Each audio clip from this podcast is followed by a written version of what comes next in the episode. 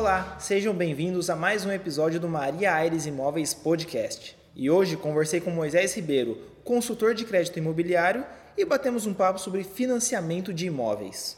Moisés, se apresente. Tudo bem, eu sou Moisés Ribeiro, sou consultor de crédito imobiliário, trabalho para a equipe da Loft Credit. A gente está aqui para falar sobre o crédito imobiliário e o financiamento de imóveis. E para começar esse papo, minha primeira pergunta é: quais são as etapas do financiamento de um imóvel? Então, para o financiamento do imóvel em si, existem algumas etapas a serem seguidas, né, para poder conseguir fazer esse financiamento.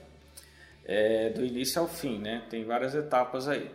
A princípio, né, é, estar indo é, na imobiliária de preferência, vendo o imóvel que você tem em preferência, valores, porque você tem que ter ideia, né, do que você precisa, né, o que você consegue pagar. Hoje em dia, os bancos pegam em torno de 30 a 35% da sua renda, é, normalmente a renda bruta, é, sua, do, do, segundo proponente, da pessoa que vai estar ali, junto para poder fazer um valor de parcela que cabe no seu bolso. Então, você tem que ver este lado primeiro. A documentação, normalmente, é a documentação de prática, documentação de identificação. É, hoje em dia pode ser usado outros documentos, além do RG, CNH, que comprovem ali a identificação. É, tem os profissionais liberais, né, que tem ali a identificação. Então, é, são os documentos é, de uso pessoal, os documentos é, de endereço, é, de estado civil, é, os documentos de, de renda, tá? Muito, muito importante. Normalmente os, as instituições bancárias pedem os três últimos olerites, né? Para estar tá comprovando, mais a declaração de imposto de renda, tá? Tem muitos que seguem aí o que tiver a média maior para poder te dar um limite maior de financiamento também. É, as pessoas que são, os profissionais que são autônomos, eles têm a condição de estar tá é, comprovando a renda através de extrato de movimentação bancária, tá? E essa renda informal ali, ele tem que ter alguma forma de estar... Tá, é, tem Prolabore, tem vários tipos de, de documentos que possam comprovar a, a renda do, do cliente, do que tem a intenção de fazer um financiamento imobiliário. Então, após essa etapa de documentação, é, os bancos conseguem, em, em, média, financiar até 80%, né, é um valor considerado, do valor do imóvel. Então, entre aspas, o cliente tem que ter os 20% da entrada. Nesse caso aí, ele consegue usar, inclusive, fundo de garantia na entrada do imóvel, que já entra numa outra etapa. Se estiver de acordo com as regras do, do Banco Central que normatizam essa parte do fundo de garantia, é, o cliente pode usar sim. Inclusive, não só o dele, se tiver dois proponentes na proposta, pode usar dos dois também. É, e para amortizar né, esse financiamento também durante o, os anos que tiverem aí a vigência desse contrato. E aí, após a, essa documentação, a parte de valores, é, vai para o cadastro da proposta sendo cadastrado do sistema, existem aí é, os correspondentes bancários que fazem aí essa parte para os bancos, atuam só no crédito imobiliário e fazem todo o, o processo, todo o andamento dele, né? desde a etapa do cadastro até o final na contratação. Então, sobre as etapas, você tem é, a documentação, a inclusão no sistema da proposta, Aí vai passar por uma análise é, de crédito. Essa análise de crédito envolve o que? É, o seu relacionamento com o banco, né? É, existe aí o seu crédito na praça, vai ver o seu score. Então, tudo isso daí é, é analisado nessa análise de crédito. A análise jurídica também vai verificar toda a documentação que foi enviada, que é um outro fator importante hoje em dia que a gente consegue estar tá fazendo é, muito mais rápido via as, é, internet, via as, o, os, todos os, os, caminhos né, que são é, a, aceitos né, pelo banco tanto na documentação, no envio, existe uma facilidade aí que eu vou passar mais para frente para vocês. É, aí depois da análise de, de, de crédito tem análise jurídica. Nessa análise jurídica você vai ter aí a parte de avaliação deste imóvel, porque o banco é, quando faz um contrato de financiamento existe uma alienação fiduciária. O que, que seria? Este imóvel ele vai ficar alienado ao banco enquanto estiver financiado, ok? E aí é, tem a parte do da engenharia do banco, que ele vai avaliar se aquele imóvel que você está comprando está de acordo com o valor da região ali, de acordo com o perfil daquele imóvel, é, conforme a localidade, conforme o acabamento, conforme é, a estrutura. É, existe prédios, por exemplo, que tem a, as vagas de garagem separado. Então, tudo isso é analisado pela engenharia do banco. Feita essa etapa, existe o laudo da avaliação, que aí sim vai saber se realmente está comprando um produto dentro dos valores que estão, se não está muito fora, né, acima ou muito fora abaixo do valor mesmo. Então você vai ter uma segurança maior também. Aí vem a parte de emissão do contrato, né? É, então essa é outra etapa, que é a final já, já está tudo certinho, já está aprovado o crédito, já está com o contrato para ser assinado no, nas instituições bancárias, que existe vários facilitadores também nessa etapa daí. É, feito a parte de, de assinatura dos clientes, que seriam os compradores, né, os proponentes, os vendedores, os gerentes do, das agências, você tem como ir para uma outra etapa é, que existe uma antecipação para quem escolheu né, essa opção do, das despesas que são envolvidas no contrato de financiamento. Quais seriam essas despesas? Despesas com ITBI, que é Imposto de Transição de Bens, né? É, também sobre a avaliação do, do, do, imóvel, né, que tem uma despesa com a engenharia, e o registro do contrato. Sendo registrado em cartório de registro de imóveis, vai ser, é, após é, esse contrato estar registrado, né, que aí vai validar essa, essa, essa compra, essa aquisição, é, aí sim vai ser feito o pagamento para para os vendedores, para quem o, o, foi adquirido. Existem imóveis que estão financiados, que você está comprando, né? porém está financiado por uma instituição. Então existe ali uma quitação deste valor feito por outro banco para ficar só no banco que você está fechando. Então é, essas são as etapas aí que a gente está mais é, abreviando, né? É, que seria mais as mais é, utilizadas, né? as etapas que são mais é, feitas no financiamento de um, de um imóvel. ok? E uma dúvida que eu sempre tive, né? quando eu comprei o meu, inclusive foi dessa forma, eu gostaria muito de saber: existe muita burocracia ou a internet facilitou muito esse trabalho? A burocracia é mais de estar com o documento do imóvel é, em dia, tá? Ele tem que estar tá verbado ali na matrícula do imóvel, é, IPTU tem que estar tá condizendo ali com o que está na matrícula do imóvel. É, existe a certidão negativa de débitos que você consegue também é, precisa estar de acordo, senão não consegue fazer o financiamento do imóvel. Bem como o vendedor também não pode ter nenhum é, é restritivo no Banco Central que impeça dele vender aquele imóvel certo?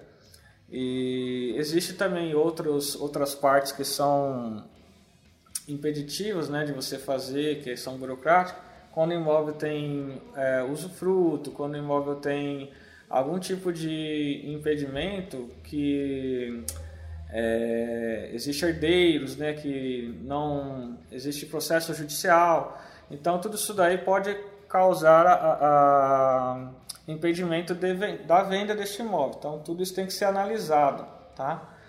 E a burocracia de documento em relação ao, ao quem está comprando, quem está querendo financiar, seria mais de vocês ter, não ter restritivos, né? Tem muitos bancos que analisam créditos aí que vai depender muito do seu comprometimento né, não só da sua renda, como na, na, na praça, se você já tem financiamento ativo, tudo isso daí é, é envolvido também. Mas em questão de facilitadores, a internet, né, através de aplicativos você consegue fazer simulações, por exemplo, de financiamento, você consegue uh, anexar documentação via online. Essa documentação, por exemplo, está bem é, facilitada pelos bancos que eles estão aceitando aí documentos digitalizados, né?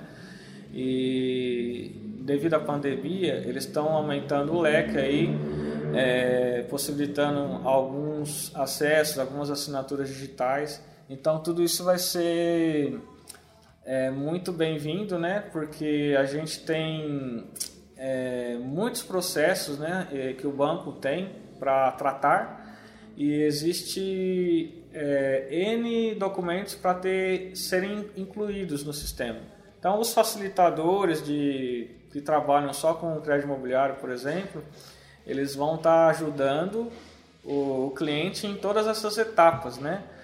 É, através do, do e-mail, hoje em dia usa muito também o WhatsApp, né? Business, o comercial tudo isso daí envolve aí é, a questão de facilitar né? A, aplicativo do cliente ele está com a renda é, desatualizada. A gente consegue atualizar ali é, junto ao gerente, junto ao cliente. Então tudo isso são fatores. Ah, não tem o cadastro no banco, pode estar tá enviando a documentação né, de identificação e de renda para poder fazer o cadastro ali para facilitar a aprovação do crédito imobiliário.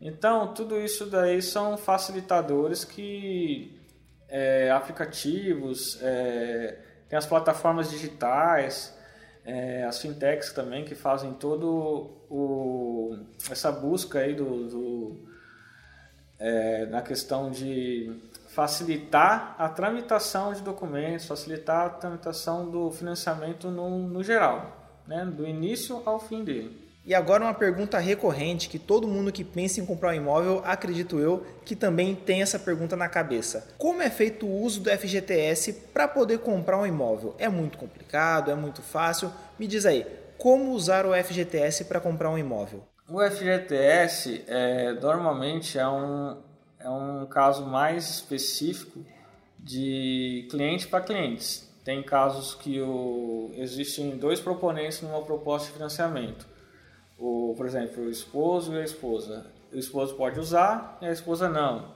É, ou os dois podem, ou nenhum dos dois. Por quê? Se a pessoa de prática não tiver algum imóvel já no nome, ele não vai conseguir usar o, o fundo de garantia é, se, se o imóvel estiver na mesma região que ele está comprando o outro. Se ele tiver um imóvel que ele é, de herança, por exemplo, que são mais de 40% que ele detém do, do, daquele imóvel, também não consegue usar para um financiamento o fundo de garantia dele. É, porém, existe assim N fatores. Você pode usar na entrada o seu fundo de garantia para poder fazer um financiamento, então você precisa desembolsar um recurso próprio ali só que você tem. Pode usar também o saldo da sua, de todas as suas contas que você tem, né? Digamos que você trabalhou em cinco empresas lá, você tem um saldo de fundo de garantia nessas cinco empresas. É, você consegue usar eles na, na aquisição do imóvel, desde que você esteja de acordo com as regras que possam usar.